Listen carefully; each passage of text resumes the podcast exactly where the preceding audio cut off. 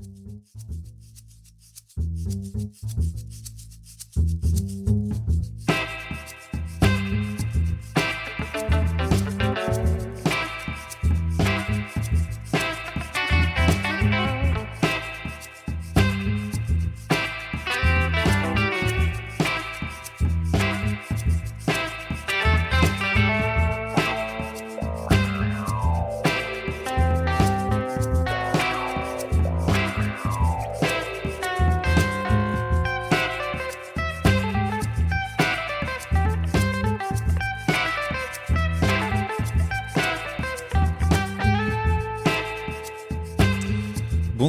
Et bienvenue pour l'épisode 17 du podcast Damoclès.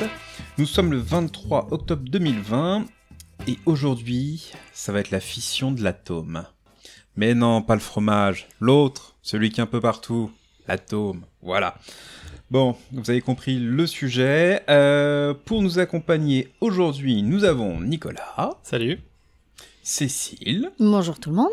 Et Yann, qui, comme un goujat, n'a pas commencé avec la dame. Sûr, oh, tu seras fouetté. Je serai fouetté, mais c'était l'égalité, voilà. Et bien sûr, une petite pensée pour Well, qui va bientôt nous écouter, voilà. Bis à toi. Coucou Well. Donc aujourd'hui, atome, atome. Aujourd'hui, oui, on va vous parler de l'atome, on va vous parler de nucléaire globalement, d'énergie nucléaire, d'armes nucléaires, de plein de trucs en air en fait, et avec plein de mots barbares. Donc j'annonce, on vous a concocté un petit triptyque spécial pour cet hiver pour vous tenir chaud. Donc les trois épisodes à venir vont être sur notre copain le nucléaire parce qu'on aime bien parce qu'on doit plus que la, voilà que tatiller un petit peu, un petit peu euh, voilà parce qu'on aime bien les sujets qui euh, bah, qui peuvent parfois faire un petit peu polémique et surtout parce que c'est un sujet important et qu'on peut aborder de plein de manières différentes. Donc un épisode ce soir sur l'atome, sur le nucléaire, le principe du nucléaire, les cycles du nucléaire, qu'est-ce que c'est, comment ça fonctionne? Et comment on fait une bombe avec tout ça? La prochaine fois, notre ami Yann va vous proposer un autre, une autre approche du nucléaire. La dissuasion et tous les concepts qui sont liés un peu partout dans le monde sur comment on emploie ou pas cette arme nucléaire. Et enfin, Nicolas, dans deux mois, il va falloir attendre, hein, désolé, va vous parler de eh bien moi je vais vous parler de traités euh, régulant le nucléaire, comment on encadre au niveau international la, prolifération euh, des armes nucléaires, euh, comment tout ça ça fonctionne et ça sera un bon épisode pour Noël. Voilà, donc moi je vous explique comment faire une bombe, Yann vous explique comment décider de l'utiliser ou pas, et Nicolas va vous expliquer qui décide de l'utiliser alors qui doit pas l'utiliser. Voilà, donc vous avez le principe des trois prochains mois. Et en plus vous n'aurez aucune excuse, on sera tous confinés, donc voilà. Ouais, vous aurez tout le temps d'écouter. Bon, alors pour aujourd'hui, on, va, on garde le, plan habituel. Hein. On va commencer par une petite présentation de, signaux faibles. Et puis, euh, puisque c'est le début de, l'hiver, ben, Cécile nous a trouvé une petite euh, boisson à, déguster pendant cet épisode. Euh, donc, elle nous présentera tout ça en deuxième partie de, l'enregistrement. On va aussi pouvoir parler un petit peu de, culture, de recommandations. Et puis, euh, ben on va rentrer dans, dans le cœur de l'atome. Donc Cécile, Cécile s'y colle ce soir pour nous présenter euh, sa chronique sur, les, sur le cycle du, du nucléaire. Et puis on aura tout le temps qu'il faudra derrière pour pouvoir en discuter. C'est ça. Et eh ben, sans transition.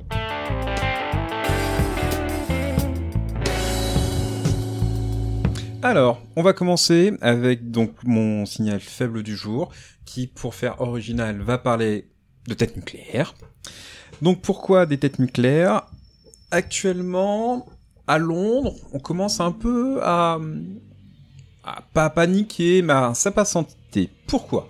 Comme vous devez sans doute le savoir, euh, le Royaume-Uni est un des cinq pays permanents du Conseil de sécurité, donc qui a l'arme nucléaire techniquement, sauf que c'est le seul pays aussi euh, à avoir une seule un seul triptyque de dissuasion nucléaire, c'est-à-dire des sous-marins avec des euh, missiles euh, balistiques. Mais ces missiles balistiques, euh, même s'ils portent des têtes nucléaires anglaises, ces missiles balistiques sont américains. Et de plus, cette tête nucléaire anglaise comporte beaucoup, beaucoup de technologies américaines. Et oui, chacun fait son choix pour sa souveraineté. Sauf que, actuellement, il y a un grand débat sur le renouvellement de, euh, de ces têtes nucléaires. Sauf que les Britanniques sont obligés d'attendre les Anglais, euh, les Américains. Et les Américains, en ce moment, donc c'est le Congrès américain qui s'occupe de ce genre de débat, est en train de s'interroger sur quelle va être la future tête nucléaire pour leurs futurs euh, missiles intercontinentaux. On sait depuis les, les, les sous-marins, les, le SNLE. Sauf que les Américains, ils ont le choix en termes de, euh, de dissuasion nucléaire, entre, ils ont toute la triade et euh, ils maîtrisent le tout. Ce qui n'est pas le cas des Anglais, qui sont obligés de suivre euh, les préconisations américaines, les différents choix. Et donc là, les Américains, avec les élections qui approchent, plus des histoires de coûts, sont en train de s'interroger si vraiment leurs têtes nucléaires de Trident 2 sont à modifier ou pas. Donc là, les Anglais sont un peu en panique. Mais ils vont les avoir, mais le manque de souveraineté se fait sentir, et en tant que Français, ça me fait jubiler. Voilà. C'est une bonne guerre. Si on peut se moquer des Anglais, oui, ce moment, faut en profiter. C'est ça. Euh, je vais changer un petit peu du. Je sors du nucléaire. Moi, je voulais vous parler euh, d'un don généreux, extraordinairement généreux, de, euh, de la, Russie euh, à la Centrafrique. Effectivement, ça fait une petite semaine maintenant que la Russie a donné 10 blindés des BRDM-2 à la euh, République de Centrafrique. Alors BRDM-2, hein, c'est vieux, c'est les années 60, c'est un vieux véhicule, mais ça fonctionne a priori pas trop mal. Il paraît qu'il y en a un qui a eu du mal à faire l'aéroport, la base, mais ce ne sont que de villes rumeurs. Voilà. Donc la Russie a donné généreusement, ces deux blindés, et en fait ce, fait qui peut paraître un petit peu anodin illustre bien pour moi la stratégie russe euh, actuelle, mais qui en fait a lieu depuis, depuis quelques années, en Afrique. Donc l'objectif euh, russe, qui est quand même clairement annoncé, de se réimplanter en Afrique au niveau militaire. Maintenant, la Russie est quand même le premier fournisseur d'armes d'Afrique, devant euh, nous, devant la Chine, devant les... pas forcément dans l'ordre, hein, devant les, les États-Unis. Voilà. Euh, ils ont énormément de conseillers militaires qui le redéploient un peu partout parce que pendant la, la Russie soviétique, euh, c'était déjà le cas. Il y avait une, quand même une forte présence russe en Afrique. Et donc c'est aussi l'occasion de rappeler euh, qu'il y a un an, jour pour jour, en fait, il y a eu le grand sommet Russie-Afrique avec euh, un très grand nombre de chefs d'État africains qui étaient présents pour réaffirmer la volonté bah, de l'Afrique à ouvrir ses portes à la Russie et de la Russie à y aller, franchement. Donc euh, voilà, ce, ce, don de blindés qui pourrait s'être fait en échange de d'autorisations minières diverses et variées, ou simplement, euh, on va dire, d'échanges de bons procédés entre États, et eh ben ça s'inscrit vraiment dans une stratégie au long terme de la Russie, et qui est à, à surveiller de près. Voilà. C'est pas cher payé. Hein. C'est ça. Bon, euh, ben moi, on va quitter un peu le, domaine de l'armement et on va parler de Covid, évidemment. Oui. Ah, ça manquait. Bah oui. Donc, euh, je reviens sur une petite info qui n'a pas forcément été très fortement commentée dans les médias. Cette semaine, le gouvernement britannique a fait savoir qu'il euh, soutiendrait financièrement un essai clinique de Human Challenge à hauteur d'à peu près 37 millions d'euros, qui sera piloté par une boîte appelée H Vivo en partenariat avec l'Imperial College of London et la Royal Free London NHS Foundation Trust, qui est le, fonds, de, financement du système de santé euh, de Londres. Et donc ça fait débat. Alors, c'est quoi un Human Challenge? Eh Ça consiste tout simplement à vérifier chez l'humain l'efficacité d'un vaccin à prévenir une infection en inoculant l'agent infectieux à des volontaires vaccinés. Et parce que c'est bien ça le problème en fait avec les vaccins, c'est-à-dire qu'on veut prévenir une maladie. Donc si on fait un essai clinique sur des gens qui sont déjà malades, on peut pas vérifier si ça prévient la maladie. Donc le but du Human Challenge, c'est de répondre à cette question est-ce que le vaccin protège euh, de l'infection ou pas? Alors ça a déjà été utilisé par le passé, hein, ça paraît un peu bizarre comme ça d'inoculer un agent infectieux à des humains. Ça a déjà été fait pour certaines maladies, comme, euh, comme certaines salmonelles par exemple. Euh, pour le Covid, euh, l'OMS considère que c'est une stratégie qui pourrait être euh, mise en place, étant donné que aujourd'hui, le Covid est un problème de santé publique mondiale. Hein, un peu. Voilà. mais sous certains critères éthiques et sous certains encadrements assez particuliers. Donc il y a toute une checklist à faire pour savoir si ça vaut le coup. Et en fait, c'est euh, c'est là qu'est le problème, c'est-à-dire que euh, ce sont quand même des essais cliniques très particuliers qui se qui doivent se justifier par un, un rapport bénéfice-risque très favorable, enfin on va dire très très favorable dans le sens où si rien n'est fait de toute façon, ça sera très mauvais pour le patient. Et euh, pour le Covid, en fait, c'est juste que c'est pas clair parce que on a encore assez peu de recul sur la maladie, sur le virus. Euh, même si c'est fait avec prudence euh, et sur des personnes jeunes et bien encadrées au niveau médical, on n'est pas à l'abri qu'il puisse y avoir des complications. On est, on aujourd'hui pas capable d'évaluer si les personnes pourraient avoir des séquelles. Admettons le vaccin fonctionne pas si bien, ils développent la maladie, ils s'en sortent bien. Si derrière les volontaires ont des séquelles pulmonaires, c'est un peu problématique.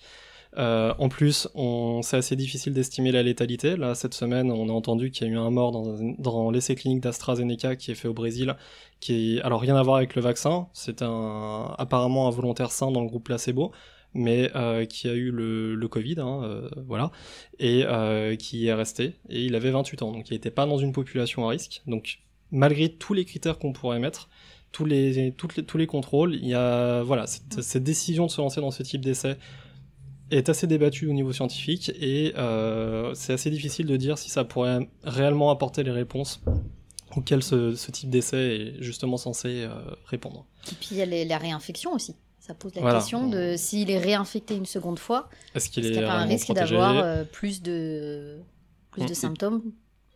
Et puis en plus, la grosse question, c'est est-ce qu'il y aura l'armée tout autour du centre afin de sécuriser les lieux? Le confinement, c'est censé être dans Ah, un centre C'est censé être dans un centre, euh, en fait c'est dans la partie, euh, euh, dans un hôpital de, de l'Imperial College of London, dans la partie euh, dédiée à la biosécurité. Parce qu'on est en 2020, faut mettre des militaires tout autour. On sait pas ce qui va se passer. Enfin, bon, C'est bref. vrai que l'année n'est pas encore finie. hein. Ça pourrait devenir le virus zombie, le vaccin pourrait mal interagir avec le virus et puis 28 jours plus tard. Walking Et Dead. voilà. Bref, Allez. Infinitus America. Pardon. Non. Par contre, on peut picoler, hein. ça il faut euh, pour finir en 2020 et picoler. Ah.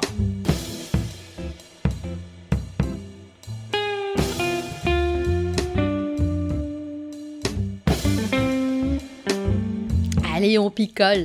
Alors, on picole. Qu'est-ce qu'on picole ce soir? Déjà, ça fait plaisir de picoler ensemble. On n'est que trois, on fait très attention aux gestes barrières. Et puis, on désinfecte. Et ça, c'est capital. Avec de l'alcool. 43 Avec degrés d'alcool, ça désinfecte pas trop 43 mal. degrés, voilà. 700 millilitres en moyenne, c'est ce qu'il faut. hein, voilà. Pas le choix. Donc, vous l'avez vu sur la photo, euh, mais je vais quand même le dire pour ceux qui ne suivent pas le compte sur Twitter encore. Il s'agit d'un whisky. On est revenu à nos premiers amours, d'un single malt. Un- et je vais essayer de le prononcer correctement. C'est le Oken Tokan. Tokan, Toshan Non, Tokan. Tokan. Tokan. Ok. Moi, je dis, ça- je dis ça comme ça, et puis si ça vous plaît bois. pas, et ben vous avez le droit de voilà de, de- de mettre des dislikes partout. Donc, euh, il a une jolie couleur euh, caramel. Ah. Merci Nico, on attendait ça. Et il a la particularité d'avoir été distillé trois fois. Donc dans trois fûts différents, ce qui fait qu'il a euh, déjà pris aussi de, cette couleur, euh, de cette couleur caractéristique très ambrée, et puis qu'il a pris euh, un goût normalement, hein, on l'a pas encore goûté, très rond et aussi pas trop tourbé et il est censé être avec des notes de vanille, avec des notes de fruits. Voilà. Donc euh, je me souviens plus des trois types de, de fûts. Je sais qu'il y a Bah, des fûts de dommage, Xérès, il y a des fûts, il y a un fût euh. américain. Oui, bah ça va, c'est facile hein, de me coincer. Euh, et je sais que euh, j'ai retenu la leçon. Le fût américain, c'est celui qui donne à la fin la belle couleur, puisque Un peu bourbon. un peu bourbon. Mais maintenant, Mais c'est va pas du peut-être bourbon. on va peut-être le goûter. Il a une très très bonne odeur en tout cas. Ouais. Pas trop tourbé, justement. Ouais, c'est pas du tout agressif, c'est. Euh... Il est hmm, censé être rond. Mm. Après, un- interpréter. Un peu caramélisé, ouais. C'est ça. Allez, santé. Allez. Désolé. Hum, clairement, il est pas tombé. Mais il est puissant en goût. Hein. Ouais. Ouais. Très très fort en goût, très bon. Pas agressif. Il est pas agressif, on sent pas trop l'alcool, mais on sent quand même qu'il est là. Hein. On trouve le côté un peu caramélisé, mais moins que le whisky canadien qu'on avait eu il y a un Mhm. moment. Oui, il sent, il sent moins le, le caramel. Clairement. Mais ah non, c'est un très bon whisky. ouais. Il est très bon. Globalement, on n'est jamais tombé sur un whisky pourri jusqu'à maintenant. Ah, mais c'est qu'on a fini la bouteille sans le dire aux auditeurs. C'est ça. Mais donc euh, voilà, il est quand même euh, tout à fait abordable. Euh, voilà, une cinquantaine d'euros la bouteille euh, pour un bon whisky. Il est bon. Ouais. Confirme. Et faites-le maintenant avant que le Brexit passe par là. totalement. C'est ça. Ah Oui, voilà. Voilà. Maudits anglois. Du coup, j'enchaîne un petit peu sur euh, ma petite recours. Et ben, en buvant ce whisky, c'est vrai que ça serait très bien de lire la bande dessinée qui s'appelle Radium Girls. Alors, on reste dans le thème. hein. Euh, la Radium Girls, donc c'est une bande dessinée qui a été dessinée et euh, scénarisée par Si, C-Y. Le mystère reste entier. Elle est parue aux éditions Glénat et en particulier dans la collection Karma. Donc elle est, elle est sortie en avril 2020, cette bande dessinée. Donc euh, déjà, je remercie la personne qui me l'a offert à mon anniversaire il n'y a pas longtemps, qui se reconnaîtra. Et je recommande fortement, d'une, d'un point de vue purement esthétique, parce que les dessins sont très beaux, tout au crayon de couleur, très léger, très fin, c'est du pastel, il y a très peu de couleurs qui sont utilisées, mais ça suffit. Ça suffit à retranscrire une grande palette d'émotions. Et en fait, c'est l'histoire d'une bande de filles c'est tiré de faits réels. hein. C'est l'histoire d'une bande de filles qui travaillent dans une boîte euh, aux États-Unis, quelques années après la découverte du radium par euh, Marie Curie. Et cette boîte, voilà, euh, qui euh, faisait des cadrans de montres. Et à l'époque, le radium commençait à être utilisé pour plein de choses, parce que c'est génial le radium, ça s'illumine, ça phosphoresce. Bref. Et donc avoir un beau cadran de montre qui phosphoresce, bah, c'était quand même la classe. Et qui peignait dans les cadrans de montre, et ben c'était ces filles-là. Et pour peindre, et ben elles lissaient le pinceau sur leurs lèvres, elles prenaient la peinture au radium, elles peignaient, elles remettaient le pinceau dans la bouche, etc. Et en fait, c'est l'histoire de ces filles, et vous vous doutez que ça se termine pas très très bien parce que voilà, le Voilà. radium, ça ne se mange pas, on va le dire clairement. Mais à l'époque, personne ne le savait. Et en fait, c'est l'histoire de ces filles qui se sont aussi, euh, qui se sont retournées contre la société qui les a, qui les employait. Et ça a été le début de la reconnaissance des maladies professionnelles. Voilà, donc c'est une très belle BD, c'est une belle histoire. On a tendance à oublier euh, toute cette partie-là de l'histoire du radium. Et pourtant, c'est important. Donc, euh, je conseille. Voilà.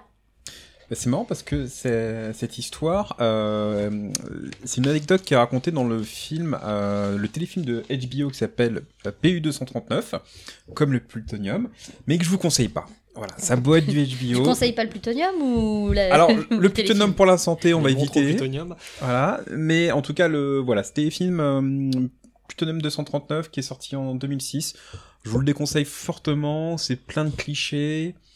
Bon, le cliché classique des Russes dans les années 90, euh, mafia, mafia Adidas, euh, les femmes sont des prostituées, et bien sûr le nucléaire euh, qu'on voit un peu partout. Donc voilà, il est pas top.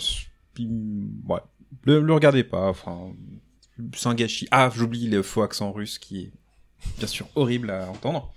Par contre, je vais vous proposer autre chose. Ça va être Arte qui a diffusé, qui vient de diffuser trois épisodes d'une cinquantaine de minutes sur l'histoire du Ku Klux Klan aux États-Unis, son apparition à la sortie de la guerre de sécession, puis ses différentes phases, ses différentes vies dans les années 20, dans les années 60, etc. C'est vraiment très très intéressant. Euh, ça vient compléter euh, ce qui était abordé dans la série Watchmen, que je vous recommande une fois de plus, qui est vraiment excellente, et aussi dans le très bon film euh, Black Landsman de Spike Lee. Oui, je c'est ouais. C'est ça. Donc voilà, c'est à compléter, c'est bien fait, c'est euh, c'est disponible sur YouTube. Euh, voilà, Arte comme d'habitude, ils font de très très bons euh, reportages. donc voilà, que je vous conseille, bien sûr, et on vous rajoutera les liens si vous êtes perdu. Et puis ben, allez, moi je vais terminer, on va rester dans le, dans le thème. Je vais vous recommander deux trucs. Le premier c'est un film qui, que je n'ai pas vu. Euh, donc c'est peut-être un navet, j'en ai aucune idée, mais en fait c'est juste pour en faire un peu de pub. C'est le film Radioactive avec Rosamund Pike, qui a eu la malchance en France de sortir à peu près au moment du confinement. Donc comme son titre l'indique, c'est un film sur la vie de Marie Curie. Et il paraît que c'est un bon film. Donc euh, comme on parle de radioactivité nucléaire, je me suis dit que c'était pas mal d'en faire un petit coup de pub vu que ce film a quand même pas eu beaucoup de chance en France. Et sinon, je vous recommande, alors là que j'ai lu, un livre qui s'appelle Les services compétents de Yegor Gran. Donc là, Yegor. on- Yegor, exact. Donc on quitte le, le nucléaire, on, on va par contre euh, en URSS pendant la guerre froide et on va suivre le travail euh, d'un groupe euh, d'officiers du KGB chargés de surveiller les artistes russes et en particulier leur production anti-soviétique. Donc on est vraiment sur le contrôle de l'idéologie, sur le contrôle de, de, de la production artistique pour s'assurer qu'elle soit pas anti euh, contre le, le communisme. Et euh, le livre est extrêmement drôle, tellement il est ridicule. C'est un enchaînement de clichés sur l'URSS, sur le travail du KGB pour tenter de euh, contrôler la façon de penser des gens et surtout de, de contrôler l'art, euh, en particulier sur, sur tout ce qui était lié au, sur, sur les productions littéraires. Et euh, donc c'est une succession de, de, de, descriptions de situations complètement euh, improbables et ridicules aujourd'hui, mais qui du coup en font un livre drôle et très agréable à lire parce que c'est c'est surréaliste. Ça, ça Il vaut vraiment un petit côté au service de la France version KGB quand même. C'est un peu ça, ouais. et euh... Avec le milieu artistique en plus. Voilà. Et donc euh, sur une thématique qui est pas forcément beaucoup abordée dans les bouquins qui parlent du KGB. Donc je recommande, ça vaut le coup. D'accord. Merci. Voilà. Alors bon bah maintenant qu'on a fini. Euh, Allez, à moi, à moi, à moi. À Cécile.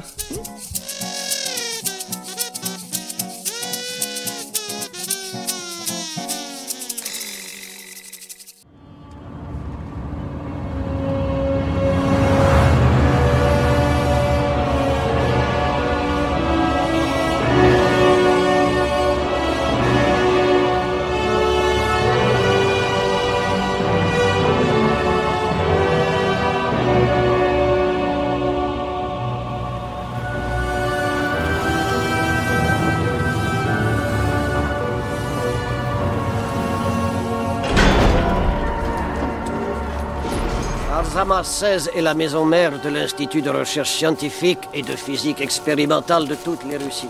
Et c'est dans ces bâtiments qu'a vu le jour notre toute première bombe atomique. Beaucoup de nos plus grands scientifiques ont travaillé ici et beaucoup y travaillent encore. C'est parti. Donc le cycle du nucléaire. Déjà, il y en a qui vont bondir parce qu'on devrait parler des cycles du nucléaire. Mais ça, vous le verrez plus tard. Donc ce cycle du nucléaire, il est déjà brillamment traité par des institutions expertes, comme le commissariat à l'énergie atomique, ou encore Jamie de C'est pas sorcier. Donc mon objectif ce soir, ce n'est pas de vous présenter la recette d'une bombe H façon Maïté avec ses anguilles. Ouf. Mais de vous faire entrevoir le chemin parcouru entre le scientifique découvrant l'uranium jusqu'au nucléaire civil et militaire d'aujourd'hui. En fait, le nucléaire, c'est avant tout une histoire de rencontre. Ah. Entre l'histoire de notre planète, l'histoire de nos scientifiques et l'histoire de nos guerres. Oh, c'est beau. On commence il y a 2 milliards d'années, dans l'actuel Gabon, dans le réacteur nucléaire naturel d'Oklo. Et oui, parce que la radioactivité et la fission nucléaire, bah, elles existaient avant nous. Et d'ailleurs, la radioactivité sur Terre, elle vient aux deux tiers des sols, pas de nous. Donc à cette époque-là, à cet endroit précis, se trouvait une forte concentration d'uranium, en particulier d'uranium 235, et de l'eau. Et là, bah voilà, vous avez grosso modo déjà tous les ingrédients nécessaires pour déclencher une réaction de fission nucléaire en chaîne auto-entretenue. Et c'est d'ailleurs ce qui s'est produit pendant plusieurs centaines de milliers d'années, en fait. Mais ça, en 1789, quand Martin, pardon, Martin Heinrich Klaproth, je suis désolée pour mon accent allemand déplorable, baptise une roche grisâtre uranium, eh ben il n'en savait rien du tout. On saute deux siècles. On passe en 1896. Le physicien Henri Becquerel, ta, français, pardon, étudie les phénomènes de phosphorescence des sels d'uranium lorsqu'il découvre que celui-ci est capable d'émettre des rayonnements sans avoir été préalablement exposé à la lumière du soleil. Mais enfin, s'exclama Henri, la phosphorescence est une émission lumineuse causée par l'excitation d'électrons, mais notre uranium, il n'a pas été excité de quelque manière que ce soit, il rayonne de lui-même. Historiquement, on place ici le début des recherches sur la radioactivité. S'en sont suivis les travaux de Marie Curie sur le radium, qui a parlé la première de radioactivité d'ailleurs, et les travaux de Lord Ernest Rutherford, qui en 1903, désolé encore une fois pour mon accent, a expliqué la nature de cette radioactivité. Et là, vous me posez la question, mais c'est quoi alors cette radioactivité concrètement? On y vient. Le phénomène de radioactivité est défini par le fait que des noyaux atomiques instables se transforment spontanément en d'autres atomes, c'est la désintégration, et ce faisant, ils génèrent des particules de matière et de l'énergie. Voilà, c'est beau, comme le synopsis du dernier Christopher Nolan, et comme celui-ci, ça vous en touche une sans faire bouger l'autre. Il fallait que je le dise. Navré. Dans la tronche. On reprend. L'univers. Voyez, l'univers. Bon, globalement, il est constitué de matière. Elle-même, elle est constituée d'atomes. Ces atomes, ils possèdent un noyau. Et lui-même, il est composé de neutrons et de protons. Certains atomes n'ont pas de bol parce qu'ils ont des noyaux instables. Et ces noyaux instables, ils sont comme les brocolis. Ils se dégradent avec le temps. Et comme la nature, elle n'aime pas ce qui est instable, ces noyaux vont continuellement essayer de se stabiliser en voulant modifier leur composition en protons et en neutrons. Et en faisant le ménage dans son noyau, notre atome, éternel adolescent, il change, il transmute. Et comme il est chargé en énergie à la base pour maintenir tout ce petit monde en place, et qu'un grand ménage de printemps, ça crève, il libère de cette énergie lorsqu'il se désintègre. Et vous l'aurez compris, de l'énergie, bah, il y a des atomes qui en ont à revendre. Et donc nous, après les découvertes scientifiques du début 19e, notre objectif, c'était récupérer et utiliser cette énergie. Jusque-là, tout va bien? Tout le monde me suit? Oui, madame. C'est bon. 1934, on avance. Irène Curie et Pierre Joliot-Curie mettent au point la radioactivité artificielle. Ils vont bombarder une feuille d'aluminium de particules pour forcer la rencontre entre les atomes et donc leur désintégration, et donc la libération d'énergie. Rapidement, 1938, hein, c'est pas loin, d'autres scientifiques démontrent le phénomène de fission. En gros, tu balances un neutron dans la face d'un atome d'uranium, ça le casse en deux noyaux d'uranium façon snooker. C'est brutal, mais c'est quand même assez efficace. Et c'est dans ces années pré-guerre qu'on commence à penser à la possibilité d'exploiter la fission pour en faire une réaction en chaîne. Un noyau d'uranium est cassé en deux autres noyaux d'uranium qui vont chacun pouvoir casser deux autres noyaux, et ainsi de suite, entraînant une libération d'énergie exponentielle. Merci de voir avec Angela Merkel pour la définition d'exponentielle. Voilà. C'est là que la guerre entre dans la danse. En 1939, la possibilité d'exploiter ces énergies pour en faire une bombe d'une puissance inégalée a entraîné une véritable course aux matières fissiles, en particulier l'uranium, et aussi une course aux scientifiques entre les nations ennemies. Le projet Manhattan aux États-Unis ou encore Uren Verein en Allemagne. Désolé pour l'accent. Le tout financé et dirigé par les armées et non par des instituts de recherche. Vous connaissez la fin de la course. Le premier arrivé a eu l'insigne des honneurs de larguer Little Boy et Fatman. Voilà pour les origines. Je vais terminer par une description plus classique du cycle du nucléaire comme on l'entend aujourd'hui. Et comme vous avez les bases, ça va passer crème. Entre le cycle énergie et le cycle bombe, au départ ça commence pareil. On extrait de l'uranium. On en fait une poudre jaune traitée chimiquement. Mais rappelez-vous, il nous faut des atomes instables, alors que 99,3% de notre uranium naturel est composé d'uranium 238, non fissile. Il est stable ce con. Bref, ce qui nous intéresse, c'est les 0,7% d'uranium 235, qui lui est instable, comme un brocoli. Si on simplifie, il faut entre 2, entre 3 oula, et 5% d'uranium 235 pour obtenir une réaction en chaîne. Donc on va enrichir le 235, par exemple, avec des centrifugeuses pour avoir de l'uranium enrichi.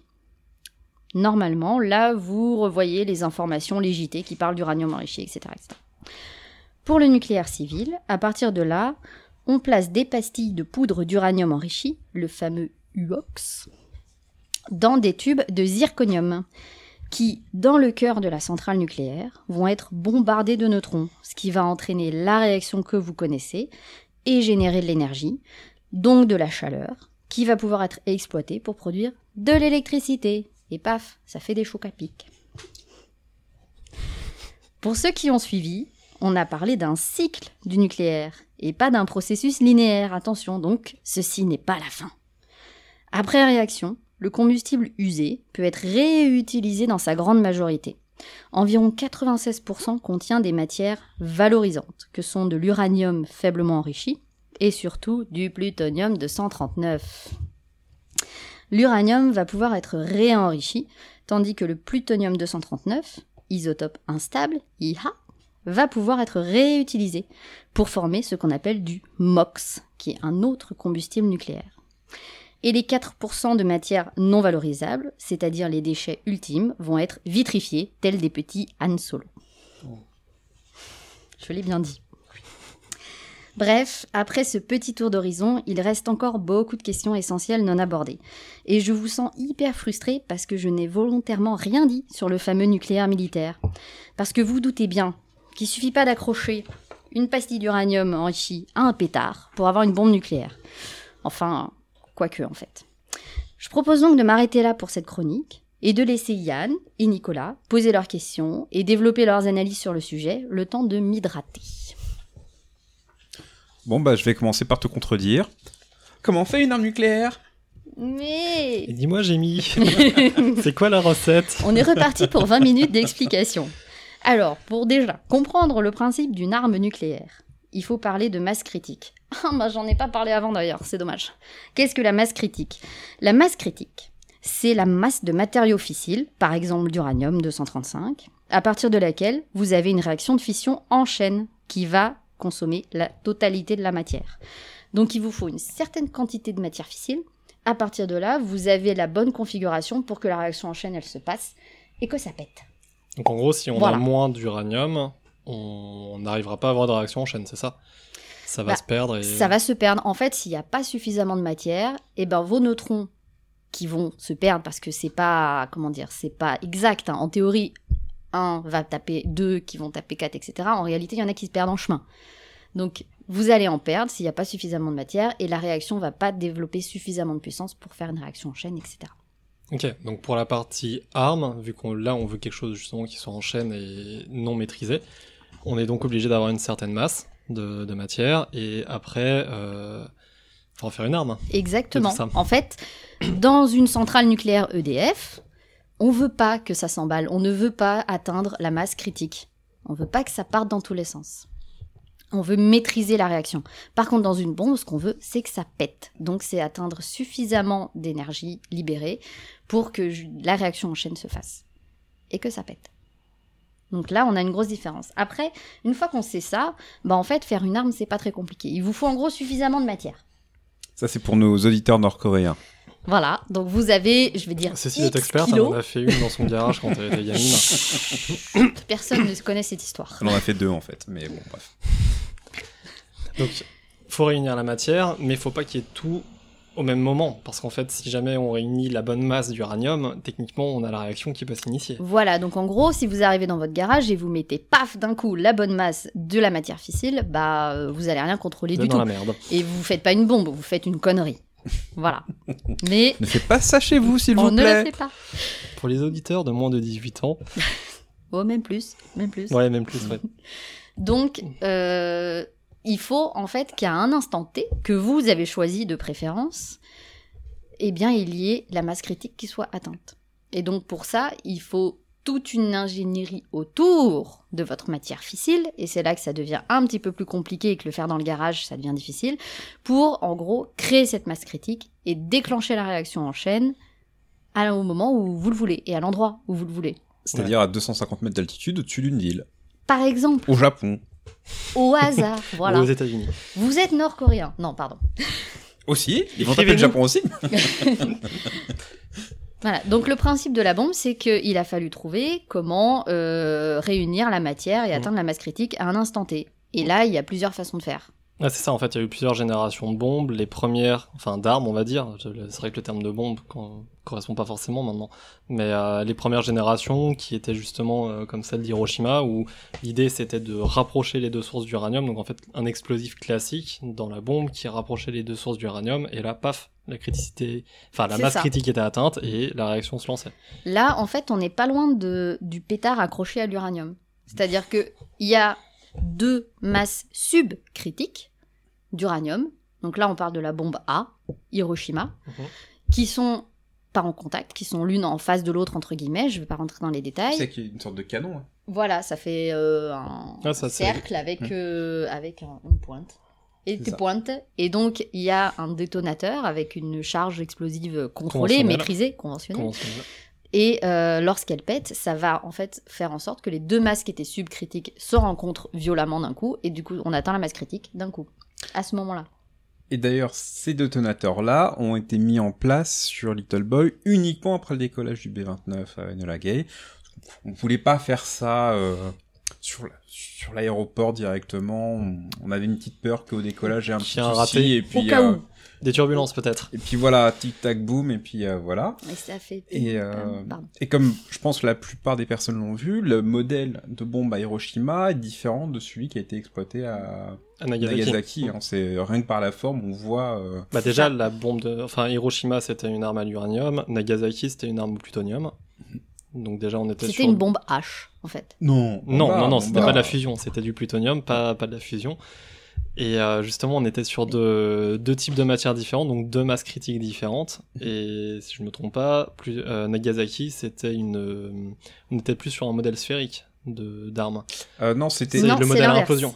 Non, c'est le Nagasaki, c'est un modèle sphérique, enfin euh, Mm, Fatman, oui, voilà. on voit la, la Voilà. taille, et euh, le, Et Hiroshima. c'était plutôt avec le canon Voilà, en fait. C'était à Là, on- insertion, on c'était un modèle on insertion. propulse Insertion, une ouais. petite mode, euh, une pe- la petite quantité de uranium dans la grosse quantité, puis euh, ça fait des chocs à pic comme euh, dirait euh, Cécile. Bon, tout ça pour dire qu'au final, il y a plusieurs générations d'armes. Évidemment, là, on parle des, des générations anciennes. Les générations plus récentes, euh, ben, on pourra pas vous dire parce qu'on en a aucune idée ce qu'il y a dans un ASMPA, évidemment. Ils ont pas voulu nous répondre quand on leur a posé On la leur a envoyé un mail pourtant, hein, mais ils n'ont pas le sens de l'humour. Après, ils sont venus nous interroger, on n'a pas compris. hein, Mais bon, Mm. bref. Et du coup, sur ma grosse bourde de tout à l'heure, ça me Bah permet oui. de rebondir. La bombe La à fusion. fusion. Voilà. Nico, Le tu veux nous en dire un peu plus? tue. Euh, oui, bah en fait c'est tout simplement une réaction qui est différente. C'est-à-dire que le... là Cécile vous a parlé d'uranium, de plutonium, donc ce qui se passe dans une centrale, euh, on, va, dire euh, classique, enfin ce qui génère de l'énergie, donc la fission de, l'atome. La fusion c'est la deuxième source de, enfin c'est le deuxième moyen d'émettre de la radioactivité, donc par fusion de deux atomes d'hydrogène, du deutérium avec du tritium, donc qui sont des isotomes de, de, l'hydrogène et qui génère une réaction beaucoup qui génère beaucoup plus de puissance, beaucoup plus de chaleur, donc on est sur un niveau largement au-dessus. Alors dans l'arme, euh, ça prend un mode qui est complètement différent, puisque cette fusion, euh, je crois, est assez difficile à obtenir entre les, atomes. Il y a une première réaction de fission qui va générer une énergie suffisante pour permettre la fusion des atomes d'hydrogène, qui du coup, à, à ce moment-là, eux génèrent une autre, une source d'énergie et de chaleur encore supérieure. Donc on est globalement sur des, sur des armes plus d'une Plus puissance puissantes. beaucoup plus puissante euh, et qui ont aussi été développées plus tard. hein. Les premières thermonucléaires, c'est début, de- début des années 50, je crois. Ouais, début des années 50. Et de toute façon, pour ceux du fond qui n'ont pas suivi, si vous ne maîtrisez pas la bombe A, vous ne pouvez pas maîtriser la bombe H. Voilà. Voilà. Tout simplement. Donc, euh, et après, c'est vrai que sur les premières armes nucléaires, euh, comme bah, euh, euh, Fatman et Little Boy, on était sur du 15, euh, 15 kilotonnes. Donc, euh, Alors, et après. Kilotonnes, pour, euh, c'est vrai que ça on n'a pas non plus défini cette notion. On mesure l'intensité d'une euh, d'une charge nucléaire, enfin d'une explosion nucléaire, à un équivalent en tonnes de TNT utilisées. Donc 15, ti- 15 kilotonnes, ça implique que son équivalent conventionnel serait une arme de 15 000 tonnes de, De TNT. de TNT. Donc là, Ça c'est- fait mal. Ouais, légèrement. Alors, en plus, euh, enfin, sans compter Sans les compter la radiations. radioactivité euh, qui vient Oui, derrière, non, là, on parle le, juste de la force le choc de électromagnétique, voilà. Et donc sur les premières armes nucléaires, on était sur du euh, 15 kilotonnes, et sur le- les armes thermonucléaires, donc les bombes H, on est monté grâce à Tsar Bomba jusqu'à 50 mégatonnes. Voilà, Oh. hein, on change, Aïe. On change d'échelle. on change d'échelle, Voilà. ce qui a effrayé tout le monde. Oh, C'était à la bonne époque de la guerre froide, de la course à l'armement, tout ça. Bref. Et ce n'était qu'un prototype pour une bombe à 100 mégatonnes, parce que toujours voir plus grand. Hein, C'est pas la taille qui compte. Euh, Mais euh, voilà. Un petit peu quand un même. hein. peu, Un ouais. peu quand même. Qui est la plus grosse, on va. Mais euh, oui, bon, après on reste sur de maintenant sur les armes nucléaires, on, on pense que la plupart des armes nucléaires sont entre euh, ouais, 150, euh, 300 kilotonnes à peu Mm. près. Ouais, en moyenne. Dans- dans ça dépend après, ça dépend après du type, ça dépend Voilà. de beaucoup de choses en fait. Parce que là, on parle aussi de. Enfin, on reste très focalisé sur la matière, la quantité de matière nécessaire, etc. Est-ce qu'on est à l'uranium Est-ce qu'on est au plutonium euh, Est-ce qu'on est euh, à l'hydrogène fusion euh, Mm. Fission, fusion. Mais il y a tout ce qui va aller autour de la bombe. Oui, voilà. Bon, ça, on l'abordera un peu plus tard dans, dans la discussion. Mhm. C'est pas si simple. Ceci dit, moi, ça me fait penser tout ce que, ce que tu as dit, Nicolas, sur euh, le plutonium, quand tu as rebondi sur le fait que certaines bombes étaient au plutonium, etc. Et si on refait le lien avec le cycle du nucléaire dont on parlait avant, Mm. en fait, ça illustre bien à quel point c'est difficile de savoir quand on est dans du nucléaire militaire ou dans du nucléaire civil. Oui, C'est C'est pas évident, du coup, de faire la distinction, puisque dans du nucléaire civil, on génère du plutonium euh, 239. Mm. Et ce plutonium peut servir, à être injecté dans le cycle. être réinjecté mais dans il le peut cycle. aussi être isolé. euh, Voilà, dans le cycle de- civil ou dans le cycle militaire. Enfin, dans une bombe. Ça serait pas mal d'en faire une chronique tout de même. Non. Ou un point de discussion. Ou un Je point de spoil discussion. pas, je spoil pas. Je dis juste que on a touché là un des points, des points importants Ouais, sur la dualité, civile. entre le, le civil et le militaire. Alors ouais, qu'est-ce qui, à quel moment on passe de l'un, à quel moment on passe de, enfin on passe du civil au, au militaire? Je vous écoute, vous avez euh, 10 minutes. C'est pas faux. Ok. Non, pour moi, on a le plutonium 239. Après, euh, il y a toute la problématique des technologies autour, c'est-à-dire que on- avoir la matière fissile n'est pas suffisante. Non, ça c'est C'est une une première chose. Après, Mais la matière fissile, elle peut s'acheter. On n'est pas obligé d'avoir un parc de centrales nucléaires pour euh, la faire. Elle peut s'acheter en théorie, pas sur eBay, mais Le dark web. En soi, oui, l'obtention de, disons que l'obtention de la matière fissile est, est une première étape qui est nécessaire, mais après impliquera d'autres développements. Après, est-ce qu'un État a réellement besoin de se lancer dans un programme civil pour obtenir du, de la matière fissile C'est vrai que jusqu'à maintenant, on n'a pas eu beaucoup d'exemples euh, où un État a fait réussi à se doter du nucléaire sans avoir lui-même un programme civil lui permettant de générer juste- justement cette euh, matière.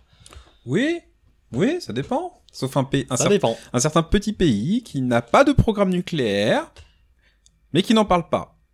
On n'a pas le droit d'en parler, il n'y a pas de problème nucléaire, on dira pas qui, mais voilà. Ils en ont, on le sait, mais ils n'en ont pas. Mais officiellement, non. mais non. Ils n'en ont pas.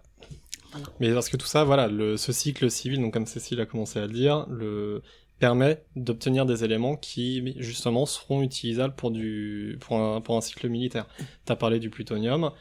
Euh, au final, la différence, le gros intérêt du plutonium par rapport à l'uranium, c'est la masse critique qui est plus faible. Donc, à quantité équivalente, on va générer une charge beaucoup plus puissante avec du plutonium. Mais euh, avec moins de plutonium, on atteindra peut-être la masse critique que qu'on ne pourrait pas atteindre avec, euh, avec de l'uranium. Et ce plutonium peut être obtenu euh, par le retraitement des, des déchets. Donc en soi, il est possible d'obtenir euh, cette source de, de matière fissile à partir du retraitement des À déchets, partir du civil. à partir d'un cycle civil, comme tu l'as dit, qui permet de, de générer de, de l'électricité. en théorie, mais là on est toujours dans du très théorique. hein. On n'est pas du tout dans le, enfin, dans le, le concret. hein. Ça on le verra dans les épisodes suivants. Mais en théorie, un État qui a développé un parc nucléaire classique à partir d'uranium, donc qui, euh, a du coup des réacteurs nucléaires qui fonctionnent euh, à l'uranium 235, uranium 238, s'il a généré suffisamment de plutonium 239, il peut se passer ensuite, que ce soit pour le civil ou pour le militaire, de l'enrichissement d'uranium, puisqu'il a du plutonium 239 et que c'est suffisant pour ensuite soit en faire une bombe, soit le réinjecter dans un Dans autre un type de réacteur, un autre type de réacteur qui fonctionne à partir du plutonium 239. Oui, en, en théorie, au final, un État pourrait euh, faire tourner un parc qu'avec du, du plutonium. Mais en soi, euh, à ma connaissance, en tout cas aujourd'hui, aucun État ne fait tourner son parc nucléaire civil qu'avec ce- cette matière. Mais Mm. je suis d'accord, le, le plutonium pose un problème. euh, C'est d'ailleurs pour ça que les Américains considèrent que les, les- les technologies de retraitement de, des déchets radioactifs, enfin des déchets, de ce qui est issu d'une réaction de, nucléaire dans une centrale, posent un problème en termes de prolifération, puisque maîtriser le retraitement des déchets implique de maîtriser la- les techniques pour isoler du plutonium. Mais il n'y avait pas une histoire comme quoi les centrales américaines tournaient avec du plutonium euh, d'armes nucléaires russes euh, après la chute euh... Ouais, excusez-moi, Oh, j'ai ouais, cru je lire ça. hein. ouais, ils avaient... Après, oui, certains, Ouais, le centrales tournent avec euh, un peu de plutonium dans leur mix. En Mm. France, euh, je sais plus Bah, quelle quantité. A priori, si je ne me trompe pas, c'est 10% de notre électricité qui serait euh, fournie par des centrales au plutonium, qui fonctionnent avec du plutonium 239. Mais, comme tu dis, ce n'est pas, ça ne se suffit pas et a priori, Non. la majorité, on reste sur des, des De l'uranium, de que l'uranium, des centrales à l'uranium classique. Et Puis aussi parce que les centrales ont été construites il y a longtemps. Il y a, Oui, historiquement, et ça les se construit étaient- pas en un claquement de Voilà. main, voilà. Ça Kaufman and. Broad ne savent pas encore le faire, c'est un véritable scandale. C'est ça. Il faudrait continuer. Et d'ailleurs, il faudrait remettre à jour notre parc nucléaire en le relançant. Ah, il Voilà. ce whisky. Donc on a parlé, on a parlé, de la- parlé du... du- problème du retraitement. du retraitement sur la dualité, parce qu'en retraitant, on On va crée- sortir le plutonium, Voilà, qui on peut sort du servir plutonium et on ressort aussi de, de l'uranium. On peut réenrichir l'uranium 235 Voilà. qui a été utilisé. Enfin, l'enrichissement, c'est le deuxième problème. Parce qu'au final, un État qui, qui sortirait du plutonium, ça veut dire que c'est un État qui a déjà un parc euh, de centrales qui tournent, au moins des centrales à l'uranium naturel, mais probablement c'est un État qui déjà a commencé à enrichir. Alors tu as là, des pays en tête? Oh, oh, le ballon. Un petit pays où on parle persan, par exemple? Non, non, Tu je suis désolée. Oh oui, Yann. Désolé. C'était Les pas excuses. Mais c'est vrai que quand on parle d'enrichissement, t'as un peu cette euh, comment dire cette crispation autour de est-ce qu'ils arrivent à enrichir de l'uranium ou pas. Et là, je pense qu'il faut détailler un petit peu parce Ouais. que c'est plus compliqué que ça. C'est pas euh, déjà on l'a pas dit avant. On est dans le nucléaire civil. Je parlais de 3-5% Mm. d'uranium d'en- En- d'enrichissement D'enrichissement. d'enrichissement de l'uranium en 235. Sur le militaire, on est à combien pour avoir un, un truc bien efficace là? 95 Ouais, on Oui. passe à 95% d'enrichissement. 90-95. Sauf qu'il me semble que c'est pas si facile de passer de 3%, enfin du 0,7% du naturel au 95% pour du militaire. Non, il y a plusieurs méthodes. Euh, la méthode dont on entend le plus parler, en particulier à cause du, do- du dossier iranien, c'est le- l'enrichissement par centrifugation. Euh, bon, le concept est assez simple en fait. Euh, Le, l'uranium 235 et l'uranium 238 ne font pas le même poids. Donc si on les fait tourner très très vite dans une centrifugeuse, hein, euh, eh bien on va avoir, je vais schématiser, vers le centre plutôt le 238 et vers les parois, vers les extrémités, à cause de la force centrifuge, plutôt le 235, le plus léger. Donc en faisant tourner très vite dans, plus, dans une cascade de centrifugeuses, donc il faut que ça passe de centrifugeuse en centrifugeuse, Et etc. c'est des grosses centrifugeuses. hein. On n'est pas sur la centrifugeuse de paillasse, je précise. Non, ouais, pour les biologistes, c'est pas, c'est le même principe, mais c'est pas tout à fait la même machine. Euh, et ben on arrive comme ça à sortir le 235.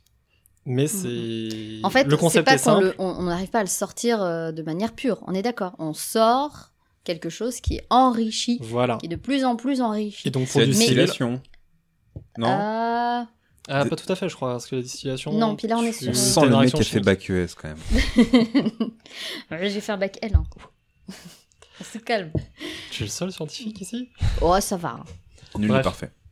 Nul, Euh, ouais. mais en- Non. pour finir, en fait, au Tu début, t'arrêtes assez tôt dans quand tu passes, tu prends ton uranium euh, de base, ta poudre Mhm. jaune qui a été traitée chimiquement pour revenir, tu la passes en centrifugeuse un certain nombre de fois à une certaine vitesse, tu vas obtenir du, de l'uranium suffisamment enrichi en 235 pour faire du civil. Et Voilà. en fait, tu continues juste, tu rajoutes tes centrifugeuses à la, fi- à la suite, tu centrifuges un peu plus longtemps et hop, t'arrives à 95%. C'est, on va dire que c'est simplifier les choses, mais je crois que c'est plus ou moins ça. Le problème, c'est que justement, un pays qui maîtrise le, la cascade permettant d'enrichir de 3 à 5%, en soi, maîtrise, bah, y a déjà, il a des centrifugeuses. Ce sont les mêmes centrifugeuses qui Mhm. permettent d'aller plus loin. Comme tu dis, en fait, on est plus longtemps dans plus de centrifugeuses, et Mhm. petit à petit, on monte. Et en fait, il y a un, il y a une courbe, euh, puisque je crois qu'en France maintenant on a à peu près 60 millions de, de virologistes, experts en, en courbe de PCR. On trouve la même forme de courbe euh, pour le, qui, qui met le, le taux d'enrichissement versus l'effort nécessaire pour l'obtenir. C'est très compliqué, il faut beaucoup plus de temps pour arriver à enrichir de 0,7 à 20% que de 20% à 95. Ah, ça, Il y a la première marche à passer Voilà. et ensuite, une fois qu'un État arrive à 20%, c'est beaucoup plus facile d'arriver Mhm. au 95%. En soi, dès qu'un État arrive à faire ses, ses 5% d'enrichissement, il a déjà passé un certain nombre de paliers technologiques. Ça roule Raoult en fait, c'est ça, non Ah, tu me fais mal. J'ai mal à ma Ah science. oh là là. C'est Mais du coup, pourquoi est-ce que pourquoi il y a cette euh, ce focus quand on parle du JCPOA, quand on parle de l'Iran, des conditions euh, qui sont données à l'Iran sur les centrifugeuses? Bah c'est toujours la question, à quel point ils enrichissent ou pas. Mais est-ce qu'on peut vraiment le savoir Ils ont des centrifugeuses, ils ont des centrifugeuses. Est-ce qu'on peut vérifier combien de fois Bah, ils vont tourner le machin? C'est les inspecteurs, c'est euh, la UIA, euh, oui c'est ça, Ouais, la UIA. va. la IEA, pardon, bah, qui sont censés euh, vérifier, contrôler, euh, contrôler les niveaux entre guillemets et vérifier tout ça. Sauf qu'un certain Donald a décidé que euh, fuck euh, Mm, mm, ça mm, et moins de contrôle. D'accord, la problématique, c'est que les Iraniens déclarent, euh, les inspecteurs sont obligés de se baser sur une déclaration, mais ça on en, on en parlera plus On en quand on parlera des traités. Et rien ne dit qu'ils ne font peut-être pas certaines activités dans un endroit non déclaré.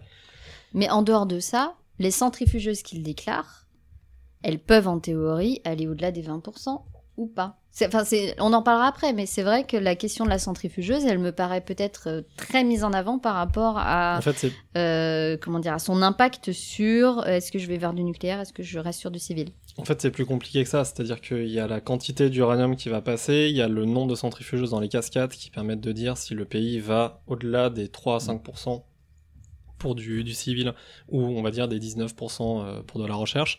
Euh, pour aller vers du, du militaire, le souci des Iraniens quand on parle des centrifugeuses, c'est aussi lié à leur, euh, au type de machine. Si je me trompe pas, dans le traité, ils n'ont qu'une machine de première génération qui est autorisée.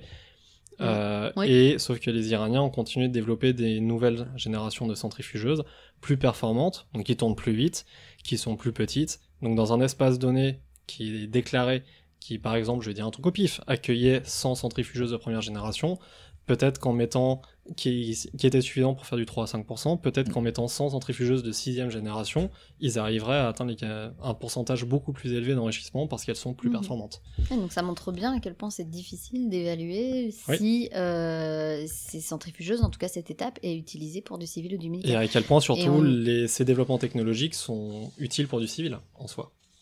Oui, parce qu'il y a pas mal d'utilités quand même, surtout le secteur nucléaire civil. Mm. euh, En médecine, oui, Pour la médecine. Ah, indépendamment du, de la médecine, là on est sur de, enfin, on sur de traite- on traite pas du cancer avec de l'uranium.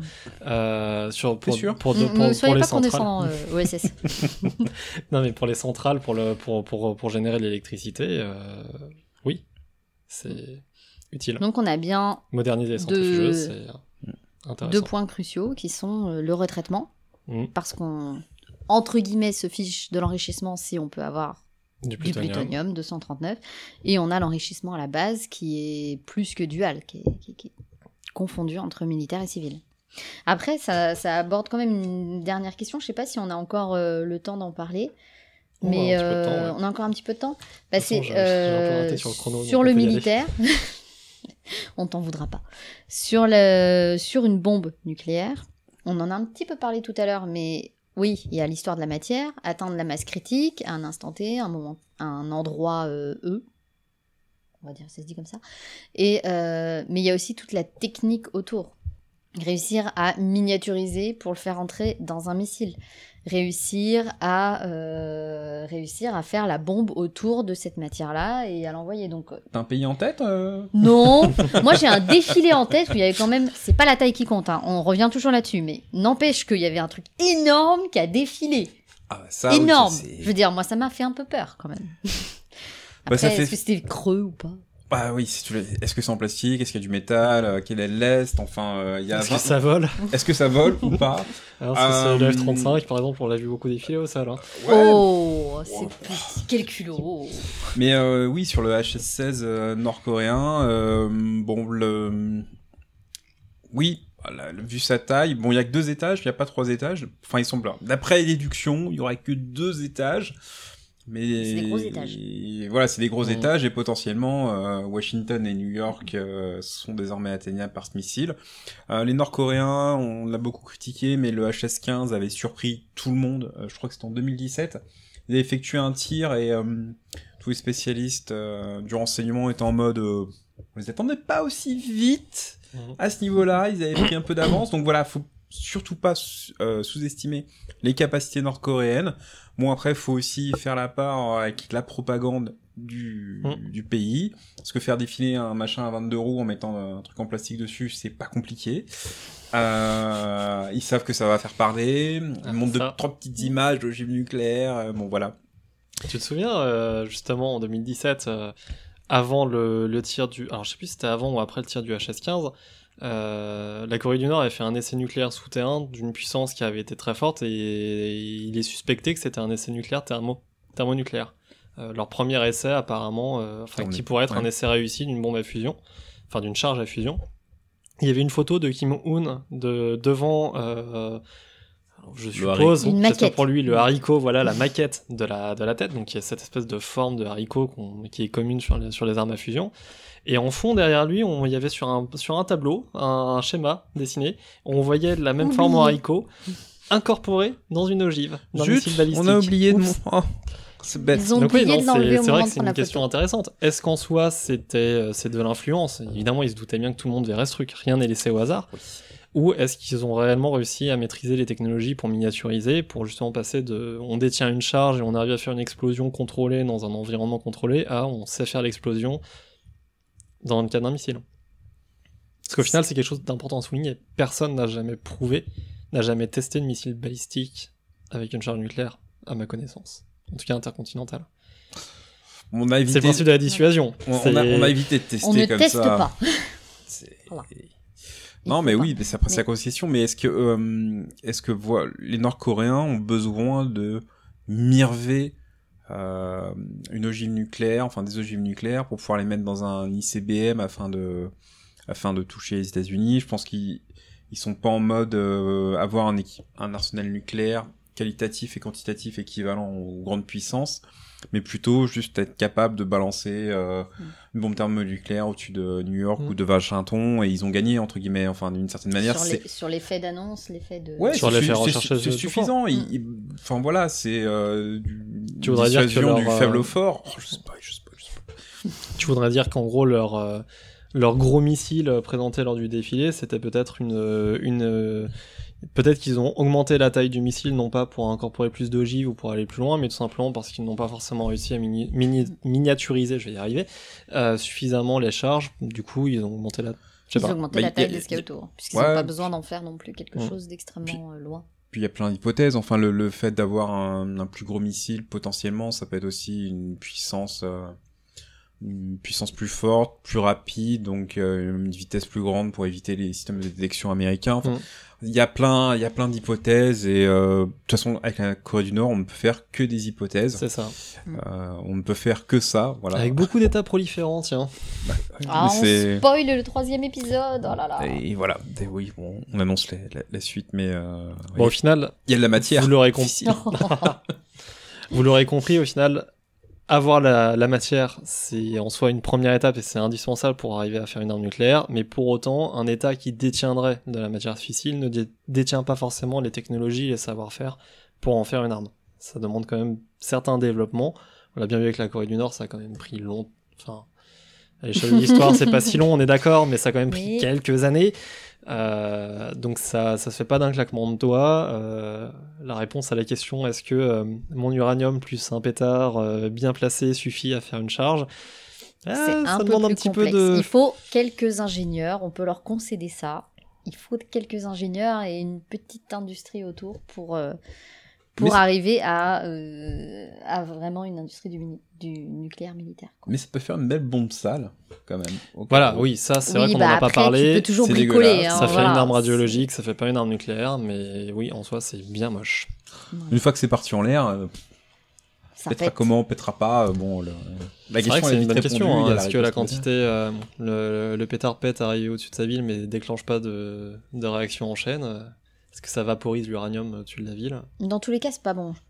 Je pense qu'on Mm. peut en arriver à la conclusion qu'il faut pas faire ça. Non, faut pas, globalement non. C'est pour 2021, 2020, on a déjà tout usé. Oui, on a déjà fait le biologique, Ouais, on va quand même pas faire le nucléaire aussi. C'est ça. Bon, et je Voilà. crois qu'on va, on va terminer sur cette belle, belle hypothèse de 2021 qui nous attend. Ça pourrait faire un film avec Vin Diesel au moins. Oh non. Oh, Non. Ah, je vous ai là, perdu. On, on- on arrête le diesel, on passe à l'hybride de toute façon. Désolé, désolé. Le whisky euh, fait des dégâts à nos petits neurones. Donc, euh, je crois qu'on a quand même essayé de vous montrer quelques points importants sur, Sur le le sujet du nucléaire, Mhm. sur le cycle. Alors, Sur on a le- pris des raccourcis évidemment, on a fait ce qu'on a pu pour simplifier sans dire trop de bêtises. On en a probablement dit et n'hésitez pas à nous le faire Vous l'aurez compris, aucun de nous n'est physicien. Voilà, Soyez on n'est pas indulgents. physicien, on a juste essayé de vous faire un peu toucher du doigt toutes ces questions-là, et euh, on est toujours ravis quand on a des retours, des Mhm. questions, des, des corrections aussi, soyez pas trop méchants, mais on peut corriger gentiment, hein. Comme on dit dans le club SM en droit de chez moi, euh, pas de problème. Non, je rigole. Soyez didactique. Voilà. C'est ça. Et puis, de toute façon, c'était un premier épisode hein, où on n'a pas parlé de tout. Euh, comme Cécile l'a dit au début, euh, dans un mois, Yann va vous parler des, des concepts de dissuasion. Et dans deux mois, moi, je vous parlerai des traités d'encadrement au niveau international. Donc, on, on a encore l'occasion de parler nucléaire. N'hésitez on- pas à envoyer vos questions à l'avance aussi. Mais oui, oui, oui. C'est vrai que là, on a eu, on a eu quelques questions, mais qui concernent les épisodes Suivant. suivants. Donc, on va pas spoiler. On répondra aux Ça questions, euh, voilà, en temps voulu. Mais n'hésitez pas à en renvoyer. On va mettre des liens. euh, alors, juste, je conseille fortement. C'est pas pour faire de la pub, hein, mais c'est qu'ils sont très bons là-dedans. Faut leur avouer. Euh, le CEA, je conseille quand même leur doc qui est accessible sur internet pour comprendre le cycle du nucléaire, des beaux schémas, c'est clair, des vidéos YouTube, je crois qu'ils ont une chaîne maintenant, enfin bref. Euh, Comme tout le monde. Non, je, je conseille pour euh, ceux qui veulent euh, toucher du doigt ça et après, après pour aller un petit peu plus loin, bah garage, un peu de plutonium et on y va. C'est pas compliqué, enfin, faut s'y mettre. Do it, do it yourself, comme on dit chez nous. Donc, euh, bah, vous pouvez nous contacter via le Twitter, hein, arrobase podcast-du-bas Damoclès, et notre email podcast.damoclès arrobase protonmail.ch. Vive la neutralité. Euh, bah voilà. Faites-nous nos retours pour tout euh, et rien. Euh, Ouais. on- Et laissez-nous des commentaires. Des commentaires. Et puis, euh, On et remercie puis on se Scotch retrouve pour la musique. Toujours. Scotch L'honorable juge Perrault pour le matériel. Comme il se doit. Exactement. Et on se retrouve dans un mois pour un nouvel épisode sur le nucléaire. ou pas. Allez, à dans un mois. Ciao